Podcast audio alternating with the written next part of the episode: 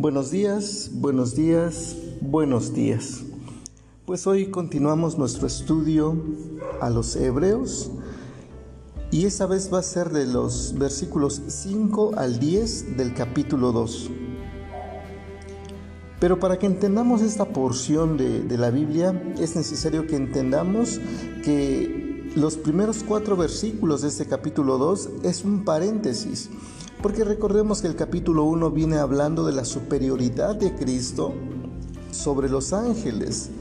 Y es en ese sentido que el versículo 5, que inicia de esta manera del capítulo 2, porque no fue a los ángeles a quienes Dios sometió el mundo venidero del cual hablamos.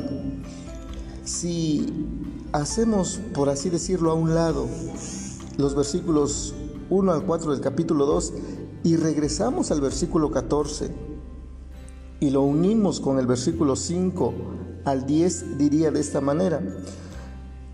Versículo 14 del capítulo 1. ¿Acaso no son todos espíritus servidores enviados para ministrar a favor de los que han de heredar la salvación? Versículo 5 del capítulo 2. Porque no fue a los ángeles a quienes Dios sometió al mundo venidero del cual hablamos, pues alguien dio testimonio en un lugar diciendo, ¿qué es el hombre para que te acuerdes de él o el hijo del hombre para que tengas cuidado de él? Le has hecho un poco, por poco tiempo, menor que los ángeles y lo coronaste de gloria y honra. Todas las cosas sometiste debajo de sus pies. Al someter a Él todas las cosas, no dejó nada que no esté sometido a Él. Pero ahora no vemos que todavía que todas las cosas estén sometidas a Él. Sin embargo, vemos a Jesús, quien por un poco tiempo fue hecho menor que los ángeles, coronado de gloria y honra por el padecimiento de la muerte, para que por la gracia de Dios gustase la muerte por todos. Porque le convenía a Dios por causa de quién y por medio de quién todas las cosas existen, perfeccionar al autor de la salvación de ellos por medio de los padecimientos para conducir a muchos hijos a la gloria. Entonces, como venimos diciendo, los versículos 1 al 4 del capítulo 2 es un paréntesis. Y como viene hablando el capítulo 1 de la superioridad de Jesús sobre los ángeles, entonces el versículo 5 del capítulo 2 dice, porque no son los ángeles quienes gobernarán el mundo futuro del cual estamos hablando. No son los ángeles.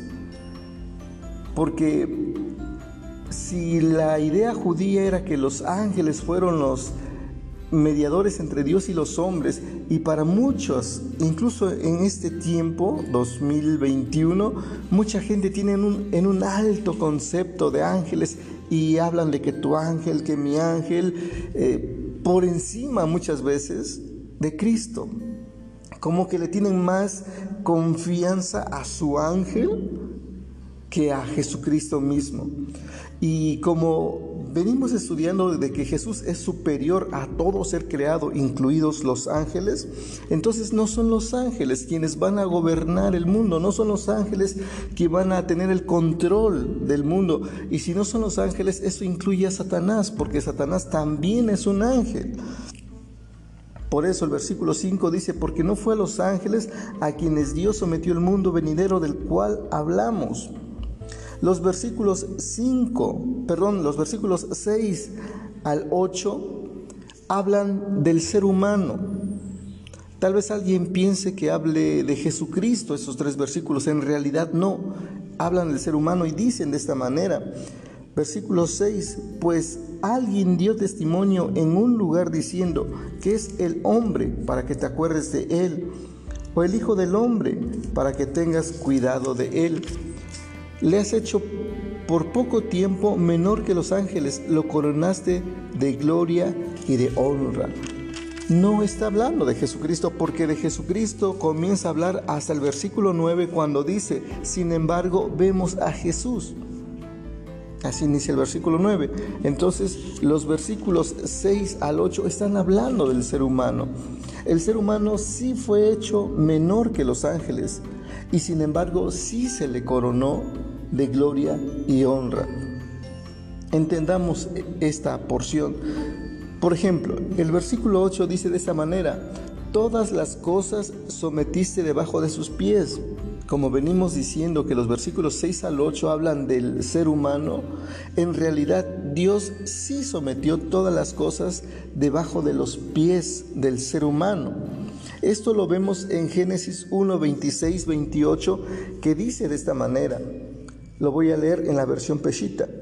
Entonces Dios dijo, hagamos al ser humano según nuestra imagen, conforme a nuestra semejanza, y tengan dominio sobre los peces del mar, sobre las aves del cielo, sobre el ganado, sobre la bestia de la tierra y sobre todos los reptiles que se arrastran sobre la tierra. Creó pues Dios al género humano conforme a su imagen, a imagen de Dios los creó varón y mujer los creó, y los bendijo diciendo, sean fecundos y multiplíquense, llenen la tierra y sojuzguenla, y tengan dominio sobre los peces del mar, sobre las aves del cielo, sobre el ganado y sobre toda criatura viviente que se arrastra sobre la tierra. En esos versículos de Génesis, Dios le da el dominio al ser humano, Dios le da el control al ser humano de su creación. Por eso inicia el versículo 8 diciendo, todas las cosas sometiste debajo de sus pies. Y el ser humano tenía el control, pero por causa del pecado, el ser humano pierde ese poder, pierde esa autoridad sobre la creación de Dios. Por eso la segunda parte del versículo 8 dice, al someter a Él, es decir, al ser humano, todas las cosas, no dejó nada que no esté sometido a Él. Pero ahora no vemos todavía todas las cosas sometidas a Él. Todavía las cosas, la creación no está sometida al ser humano. Y digo que el ser humano tiene control, tiene poder o autoridad, mejor dicho, sobre la creación de Dios, porque Dios así creó al ser humano. Es más, cuando leemos eh, Primera de Corintios capítulo 6, Dice de esta manera los primeros versículos, sobre todo los versículos 1 y 3, de esa manera dice, cuando uno de ustedes tiene un conflicto con otro creyente, ¿cómo se atreve a presentar una demanda y pedirle a un tribunal secular que decida sobre el asunto en lugar de llevarlo ante otros creyentes? Versículo 2, ¿no se dan cuenta de que algún día nosotros los creyentes juzgaremos al mundo? Y dado que ustedes van a juzgar al mundo, ¿no son capaces de resolver esas pequeñas cuestiones entre ustedes? ¿No se dan cuenta, dice el versículo 3, de que juzgaremos a los ángeles? Así que deberían ser capaces de resolver conflictos comunes y corrientes que pasan en esta vida. Efectivamente, el ser humano fue creado para gobernar. El ser humano fue creado para, o mejor dicho, Dios le dio al ser humano la autoridad de tener a la creación bajo sus pies. Y como se dijo hace un momento, por razón del pecado, esto no se logró, no se ha logrado aún. Por eso dice el versículo 9, sin embargo, vemos a Jesús. Recordemos, los versículos 6 al 8 hablan del ser humano. Versículo 9, sin embargo, vemos a Jesús, quien por poco tiempo fue hecho menor que los ángeles, coronado de gloria y honra por el padecimiento de la muerte para que por la gracia de Dios gustase la muerte por todos. A mí este versículo se me ha hecho eh, algo así como agridulce, sobre todo el final de, de este versículo 9, porque dice, para que por la gracia de Dios gustase la muerte por todos. Por la gracia de Dios gustase la muerte por todos. Alguien dijo que la gracia de Dios es el amor descendente. Y es un poco agridulce porque, o es agridulce porque el ser humano tenía que pagar sus pecados, tenía que pagar las consecuencias de sus pecados. Pero la gracia de Dios no permitió que nosotros, los seres humanos, sufriéramos las consecuencias de nuestros pecados porque simple y sencillamente no hubiéramos podido pagar nuestros pecados, no hubiéramos podido reconciliarnos con Dios por nuestro propio sufrimiento. Y al no poder nosotros hacer eso, fue la gracia de Dios quien decide que Jesucristo pague las consecuencias de nuestros actos, que Jesucristo muera por nosotros. Fue por la gracia de Dios, pero también esa gracia de Dios para con nosotros le causó un terrible dolor a Dios como Padre de Jesucristo. Porque creo que como el Padre de Jesucristo, de igual manera le dolió, sufrió ver agonizar a su Hijo por nuestros pecados, por nuestra culpa. Fue la gracia de Dios quien no permitió que nosotros sufriéramos, pero esa gracia le llevó a sufrir el tormento de su Hijo. Versículo 10 dice, porque convenía a Dios por causa de quién y por medio de quién todas las cosas existen, perfeccionar al autor de la salvación de ellos por medio de los padecimientos para conducir a muchos hijos a la gloria. En un tiempo batallé con esta primer parte del versículo cuando dice, porque le convenía a Dios. ¿Por qué le convenía a Dios que Jesucristo sufriera por nosotros? ¿Por qué le convenía a Dios que Él pagara nuestros pecados. Y creo que una de las razones por la cual le convenía a Dios es porque sabía y sabe perfectamente en nuestra condición, se acuerda de que somos polvo.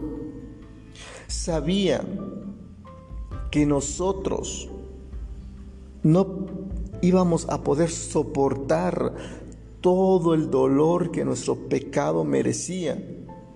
Sin embargo, Jesucristo como el autor de la vida, según Hechos capítulo 3, versículo 15, tenía el poder para ofrecer, para entregar su vida y tenía el poder para volverla a tomar. Le convenía a Dios en ese sentido, porque solamente Jesucristo tenía el poder para morir y volver a vivir. Nosotros como seres humanos no. Nosotros como seres humanos somos incapaces de lograr semejante hazaña. El único que tenía ese poder era Jesucristo. Y por eso le convenía a Dios que Jesucristo muriera por nosotros porque sabía perfectamente que tenía el poder para levantarse de entre los muertos, vencer a la muerte y al diablo, como lo veremos más adelante. Y por medio de ese sufrimiento de Jesús, fue perfeccionado para traernos salvación.